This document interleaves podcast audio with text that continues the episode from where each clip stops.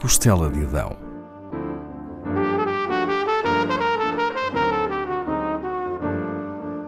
Com Paula Castelar.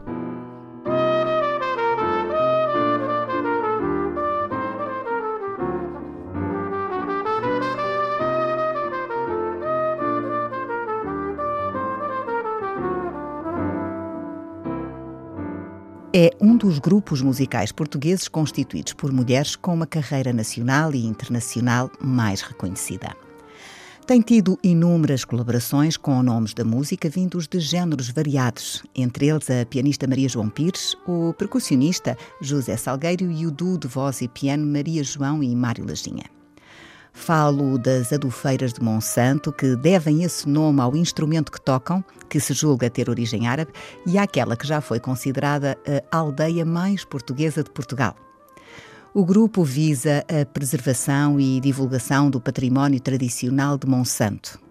Apresenta-se usando belos trajes regionais, cópias de figurinos antigos e interpretando canções populares e tocando adufe. O repertório baseia-se no cancioneiro daquela aldeia da região de Castelo Branco, onde, segundo a tradição, eram as mulheres que tocavam o adufe. As adufeiras têm sido bem-sucedidas em Portugal, de norte a sul e em vários países do mundo.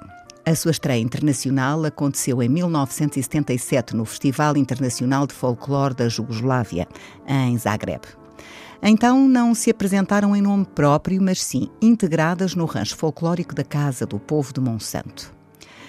Além de centenas de atuações em Portugal, as adufeiras de Monsanto têm-se apresentado frequentemente em vários países, entre eles Espanha, França, Holanda, Alemanha, Estados Unidos e Canadá.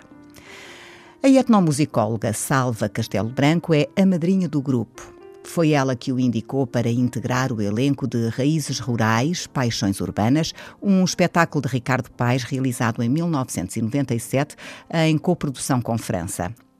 A estreia aconteceu no Porto, no Teatro Nacional de São João, com um sucesso que se repetiria noutros locais, nomeadamente na Grande Salle de la Cité de la Musique, em Paris.